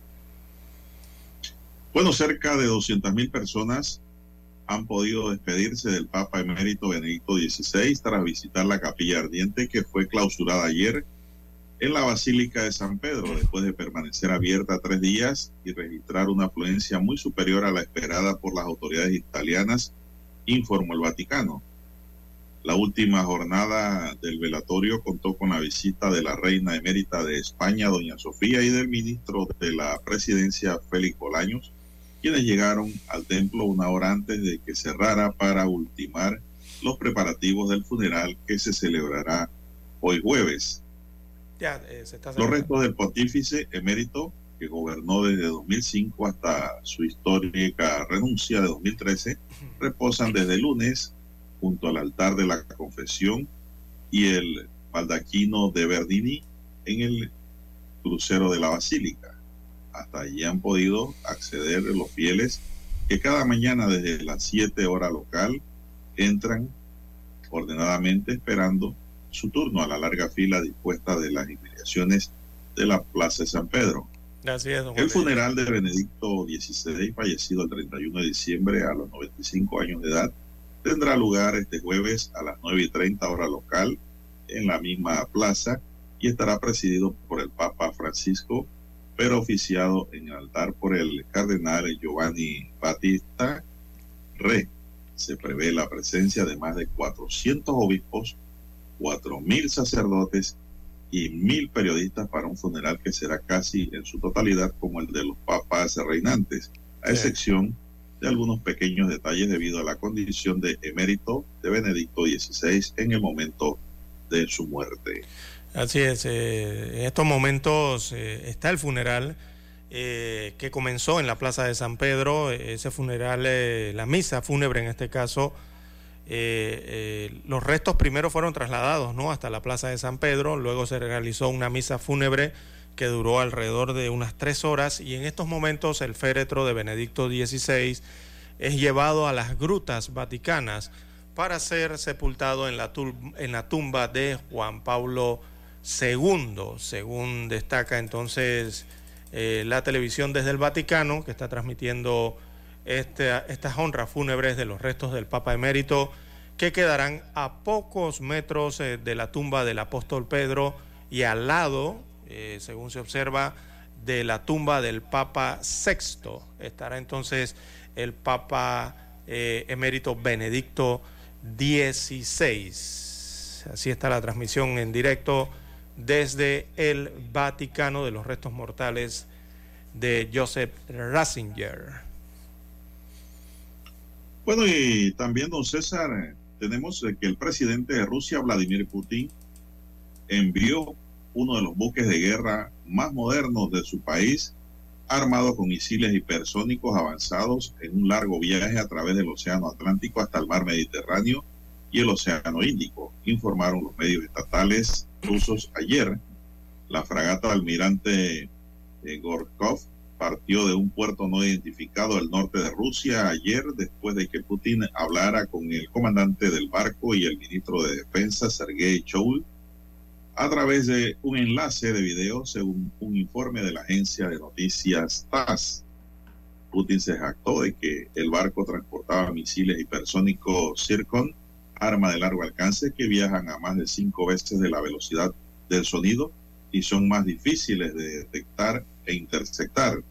No tiene análogos en ningún país del mundo, dijo Putin según TASS. Estoy seguro de que armas tan poderosas protegerán de manera confiable a Rusia posibles amenazas externas y ayudarán a garantizar los intereses nacionales de nuestro país, agregó. Rusia aprobó el sistema CIRCON a finales de 2021 disparando desde el almirante Gorkov en el Mar Blanco y alcanzando un objetivo naval a más de 400 kilómetros de distancia según informes de ese momento. La misión actual sería su primer despliegue de una posible situación de combate, don César, y con armas de primera línea. Imagínense la velocidad, don César, con que viaja este, este, estos misiles, don César son, tienen más velocidad que el propio sonido. ¿Cuál, ¿Cuál es la velocidad del sonido, don César? Usted que sabe bastante de todo. Bueno, son cinco veces la velocidad del sonido. Saquemos los cálculos, cada uno en su computadora. Vamos a la pausa, don Dani, y regresamos con más noticias.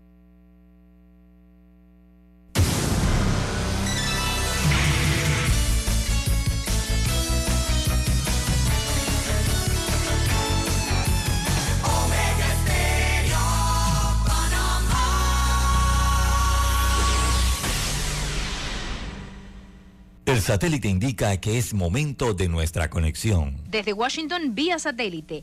Y para Omega Estéreo de Panamá, buenos días, América. Buenos días, América. Vía satélite. Desde Washington.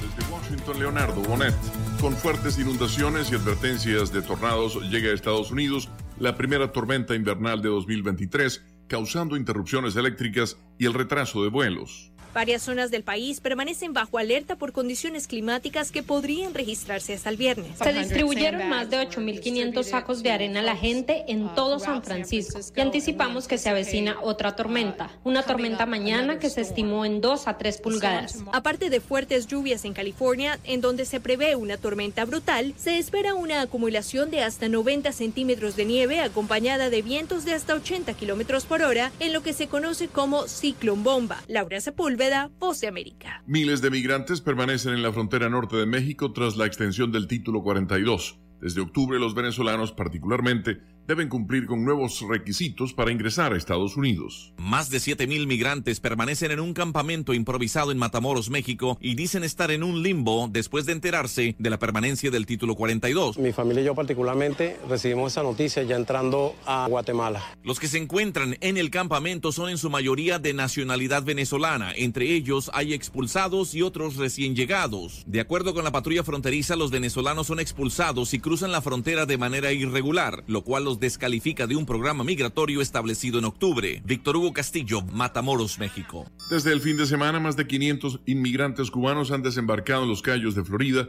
el más reciente de un número grande y creciente de personas que huye de la isla y agota los recursos de las agencias fronterizas de Estados Unidos, tanto en tierra como en mar. Es un viaje peligroso de 160 kilómetros en botes a menudo estartalados. Miles de personas han perecido a lo largo de los años, pero cada vez más cubanos están asumiendo el riesgo en medio de crisis políticas y económicas cada vez más profundas y agravadas en el país antillano. Un número menor de haitianos también huye de los problemas económicos y políticos de su país y llega en embarcaciones similares a Florida.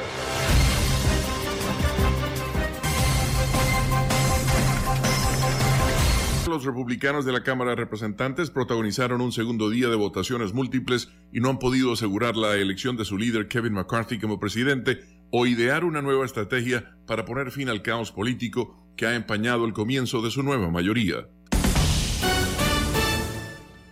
Las extensas filas para surtir los vehículos de gasolina vuelven a notarse en algunas ciudades de Venezuela. Aquí estoy en esta cola desde las 4 de la mañana. Antes uno llegaba un poquito más tarde, se tardaba una hora. Ahora ya no sé ni cuánto tiempo más voy a durar acá. Y nada, no sé qué está pasando, si es que va a dolarizar la, la gasolina o la estamos desviando para otra parte. El experto en materia de hidrocarburos, Eliodoro Quintero, atribuye la situación a fallas en la producción de gasolina en la refinería de Amoay.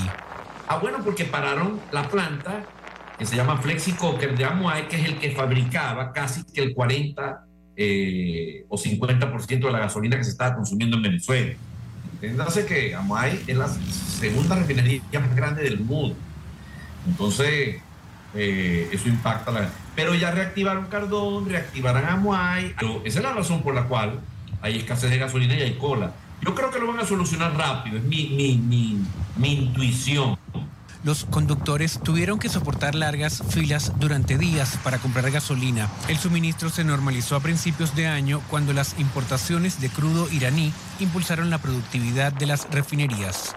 Álvaro Algarra, Voce América, Caracas. Desde Washington vía satélite y para Omega Estéreo de Panamá hemos presentado Buenos Días América. Buenos días, América. Vía satélite. Desde Washington. Omega Estéreo, cadena nacional. Problemas de tierra, reclamos por accidentes, despidos injustificados, reclamos de herencias, sucesiones, daños y perjuicios. Todo problema legal civil, penal y laboral, consulte al 6614-1445.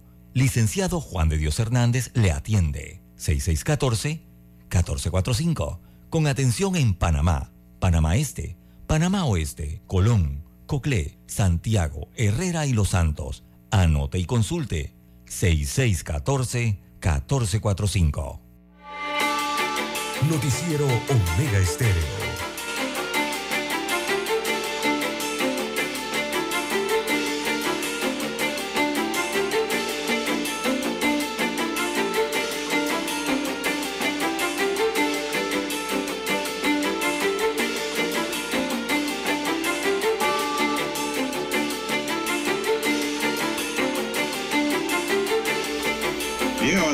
César. ¿Qué hora nos indica el reloj?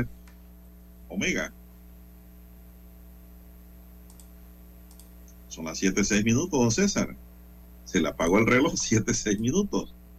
Bueno, el primero de enero, una noticia triste, don César, porque me puse a ver el detalle. El primero de enero, una productora y bailarina de nombre Milagros Maizón, de 27 años, recibió un disparo en la cadera cuando se movilizaba como pasajero en un vehículo por el túnel de El Tecal en Arraiján. Ella fue trasladada al Hospital Regional Nicolás Azolano y ayer miércoles se informó que había fallecido producto de ese disparo. Según fuentes judiciales, Milagro es otra víctima inocente. Al parecer, en ese preciso momento, a las 11 y 30 de la noche, en el túnel se registraba un intercambio de disparos entre grupos rivales de pandillas en el lugar y uno de los proyectiles la impactó su anatomía. Según lo que estaban con Milagros en el auto, supuestamente dijeron a la, en la policlínica donde fue atendida en primera instancia que venían de Ciudad de Esperanza y que policías realizaban detonaciones en el área. Sin embargo, pues se ha manifestado de que no había policías en el área, que era un choque entre bandas rivales. Lo cierto y doloroso aquí, don César, es que muere esta joven de 27 años, eh, productora musical y bailarina, que deja a una niña en la orfandad y que precisamente en sus redes, pues, ella disfrutó una Navidad muy bonita con su niña, según lo que se pudo ver en videos de redes. Y el día primero, mire usted, don César, cómo es la vida. Se le apaga la vida producto de un disparo con un problema en donde ella no nada tenía que ver. Y que pues fallece esta joven, Milagro Maizón, de 27 años, en Arraiján, don César. Bueno, falleció en el hospital, pero fue herida en Arraiján. Falleció en Chorrera. En La Chorrera, me dice un amigo. No diga Chorrera, diga La Chorrera. Sí, el nombre correcto. El nombre correcto. Bien, son las 7, 9 minutos, señoras y señores. 7, 9 minutos que más tenemos, don César, porque ayer hubo Otro, caso otro caso en un vehículo también. calles. Sí, en San Miguelito. hubo- Eh, un hombre joven que conducía un vehículo tipo sedán, modelo Hyundai i10, eh, fue asesinado dentro de su automóvil en la tarde de ayer miércoles en una calle conocida como La Tajada, así se llama esa calle, en el corregimiento de José Domingo Espinar. Esto queda en el distrito de San Miguelito. Aparentemente la víctima viajaba con quien eh, acabaría con su vida, lo que podría indicar que se conocían. De acuerdo con un informe preliminar de las autoridades, eh, quien venía de pasajero en el vehículo escapó sin dejar rastros. Se presume que el asesino, que perdón, se presume que asesinó al conductor o el que asesinó al conductor presuntamente con arma de fuego y luego entonces se bajó rápidamente escapando de la escena del crimen. Por lo pronto entonces se descarta que se trate de un conductor de alguna aplicación, ya que el automóvil no está registrado en ninguna aplicación de la localidad. Los vecinos del área dieron aviso a las autoridades al ver el vehículo detenido, no estacionado, parado a un lado de la calle, por lo que las unidades de la policía llegaron y encontraron el cuerpo sin vida de la víctima, destaca hoy un rotativo. De inmediato entonces iniciaron las investigaciones y los operativos eh, para tratar de esclarecer este asesinato, este homicidio, ¿no? Eh, bueno, ya que han asesinado a un joven dentro de su automóvil, el homicida al parecer era su pasajero. Bueno, César, y tenemos también que la Corte Suprema de Justicia admitió una denuncia contra la diputada y precandidata presidencial eh, Soledad Rodríguez. Trascendió que dos magistradas designadas eh, recientemente, María Cristina Chen y Arián García, actuaron como fiscal y magistrada de garantía respectivamente. En el proceso figuran otras personas por lo que se produjo la ruptura procesal y se admitió lo referente a la diputada y lo referente a otras personas se remitió al Ministerio Público. El caso guarda relación con una denuncia penal interpuesta en febrero de 2022 por la presunta esposa e hijos de su antiguo cliente, el orfebre mexicano José Luis Penagos, por un viejo litigio de lingotes de oro. Resucita el tema, don César. Cuando presentaron la denuncia, los familiares de Penagos alegaron que ese fue asesinado el 4 de febrero de 2021 en su país e insinuaron que era por el tema de los lingotes, cuando la realidad dicen que fue que murió por COVID. Bueno, todo eso se tendrá que investigar. Zulay Rodríguez denunció hace dos días en el Pleno de la Asamblea ser víctima de una persecución por parte del procurador Caraballo y dijo que hay magistrados de la Corte siguiendo el juego al jefe del Ministerio Público. Bueno, yo sí dije cuando presentaron esa denuncia hace varios meses, don César, en el Ministerio Público, que esto, en el caso de Zulay, tenía que ir a parar a la Corte, porque hay otros denunciados también que son investigados por el Ministerio Público. Lógicamente, la norma procesal penal permite la ruptura procesal y esto, la remisión de la parte que por competencia le corresponde a la Corte Suprema de Justicia por la condición política que tiene la actual diputada, ¿no? Es decir, el Ministerio Público no la puede investigar a ella, porque sería nula la investigación o el proceso. En el caso este, pues ahora ha sido admitido el tema en la Corte Suprema y ellos, a ellos le corresponderá, eh, don César, la investigación del caso de los lingotes de oro. Yo pensaba que ese caso ya lo habían guardado, archivado, mire que no. El caso está allí, pendiente, don César. El caso de la denuncia del mexicano José Luis Penago.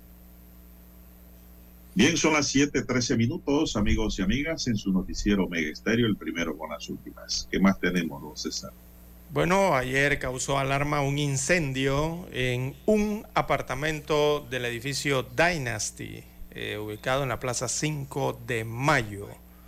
El cuerpo de bomberos atendió entonces este incendio a eso eh, en horas de la tarde, ¿verdad? De este miércoles. eh, así que la tendencia fue, perdón, la emergencia fue atendida por bomberos del Balboa, Plaza Amador y de Caledonia. Tuvieron que acordonar toda esta área eh, del edificio y desalojar también el almacén que se ubica en la planta baja de esta estructura.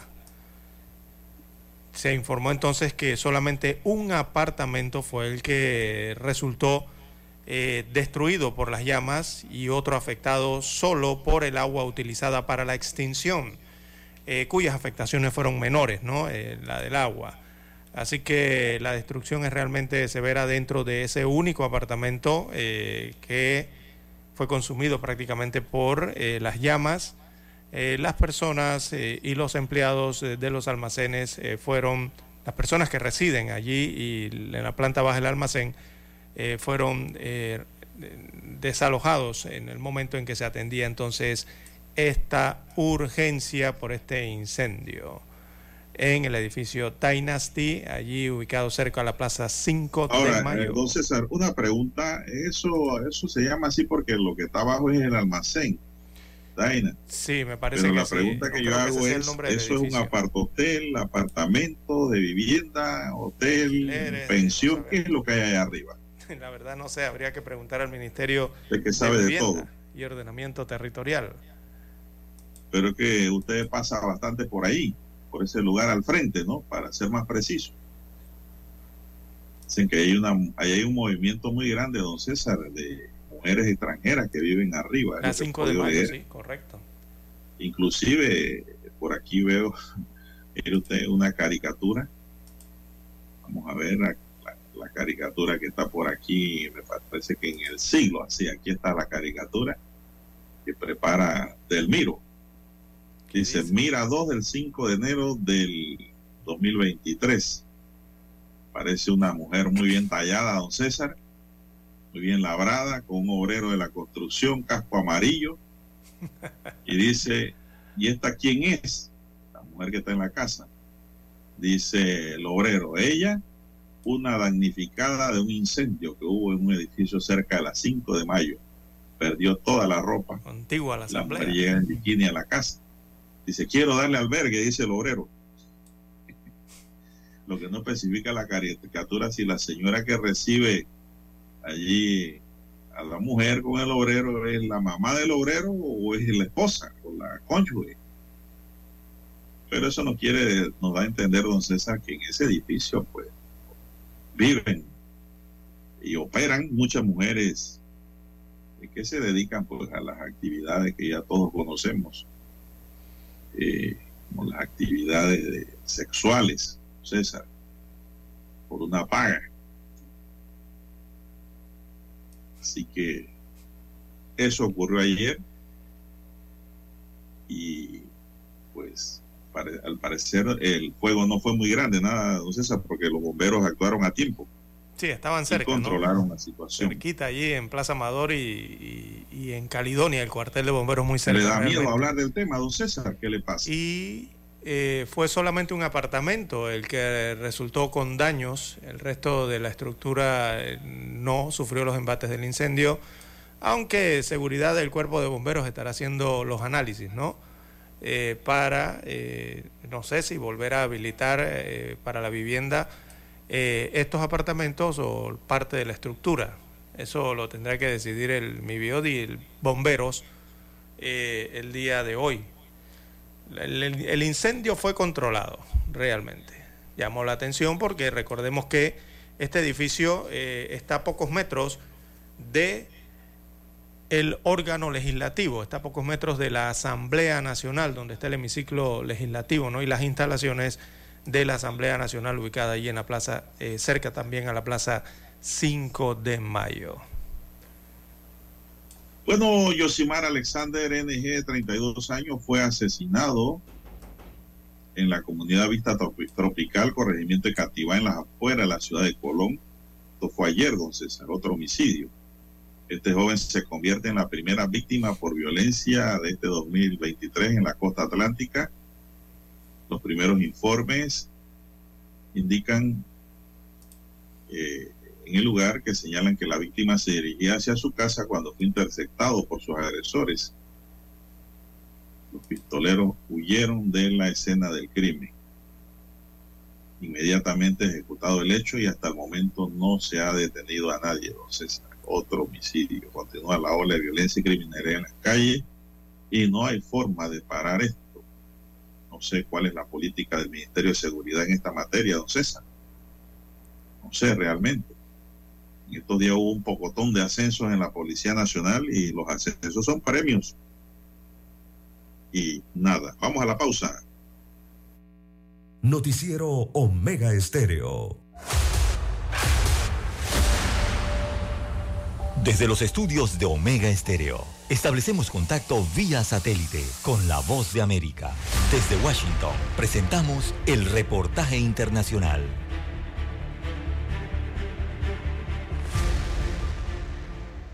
Las principales empresas japonesas han manifestado mayor pesimismo sobre la economía en vista de los costos más altos y un yen más débil, según una encuesta de Kyoto News. La agencia AP informa que la investigación, en la que participaron 117 empresas, encontró que poco más de la mitad, el 56%, espera que la economía crezca este año. Esta es una cifra considerablemente inferior al 84% del año anterior. El porcentaje de empresas que pronosticó crecimiento es el segundo más bajo en 10 años para la encuesta anual y las empresas también expresaron preocupación por la desaceleración en Estados Unidos y China en este año que comienza. La guerra en Ucrania ha elevado los precios del petróleo y otras materias primas, mientras que al mismo tiempo el yen se ha debilitado frente al dólar estadounidense, lo que aumenta los riesgos para la tercera economía más grande del mundo.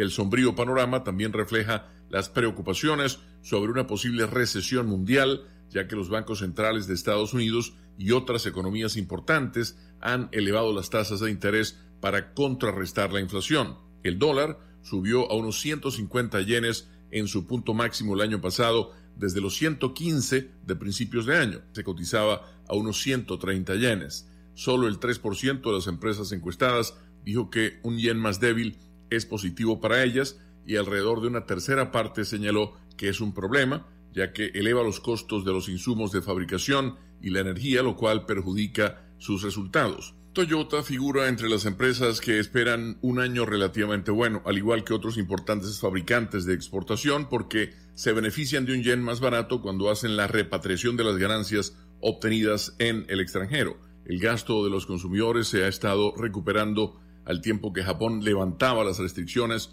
a la actividad comercial para combatir los brotes del COVID-19, incluso cuando el número de casos se ha disparado en las últimas semanas. La mayoría de las empresas que pronosticó una perspectiva positiva para 2023 lo mencionaron como la principal razón para el optimismo. Alrededor de una tercera parte de las empresas encuestadas dijo que no espera cambios importantes este año, mientras que siete anticipan una contracción moderada.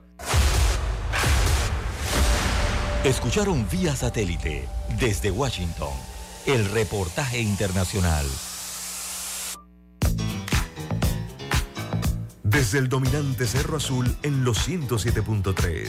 107.3. Continúa por el majestuoso Cerro Canajagua en los 107.5 para provincias centrales. Hasta el imponente Volcán Barú. Volcán Barú.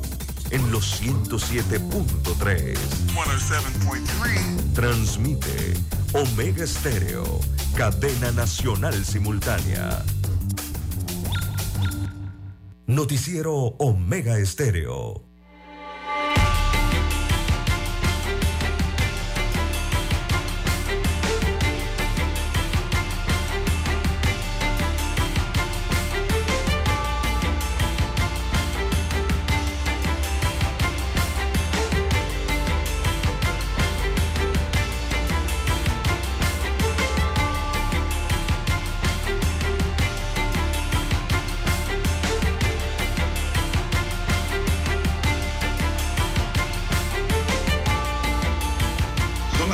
23 minutos. Bueno, el ministro de Obras Públicas, Rafael Sabonge, pues ahora habla de un nuevo plazo para la adenda del cuarto puente sobre el canal, que es una obra necesaria y que se está esperando. Sabonge dijo que se está avanzando en las conversaciones y negociaciones con los bancos, con el contratista y el Ministerio de Economía y Finanzas y se espera firmar la adenda del proyecto antes del fin de mes, de este mes de enero. Eh, pues el contratista ya está haciendo una campaña geotécnica con el nuevo alineamiento del proyecto. El precio inicial, recordemos que esto se pactó en el gobierno de Varela, con el consorcio chino Harbor Engineering Company Limit y China Communication Construction Company Limit era de 1.420 millones de dólares. La obra en sí, pues, ha estado paralizada, la pandemia la acabó de paralizar y ahora está reactivada en cuanto a las negociaciones y avances para la obra porque es una prioridad para el país. Eh, llevará como un 10% de avance. El puente debería entregarse en junio de 2023 según el primer contrato ya que esa licitación ordenaba que las empresas de China tenían que completarla en 54 meses. Si la situación con los atrasos arranca en firme en 2023, esta obra debe estar terminada en el verano de 2027, don César. Esa es la información que hay. Por lo menos hay conversaciones Cada para arrancar, don César, esa obra de suma importancia para el país. Y eso lejos. tiene que ir, don César, con la ampliación que se está dando en la carretera eh, de Arraiján, en la ampliación de Arraiján. Sí, la nueva vialidad, ¿no? De- en la ampliación Sí, de la. ese, de- ese puente tiene que ir. Ese puente de que va, va. eh, digo, tiene que ir porque eh, ¿dónde va a desembocar? la infraestructura No, en esa área tiene que ir porque ¿dónde va a pasar el metro? Y, y la nueva vialidad, ¿no?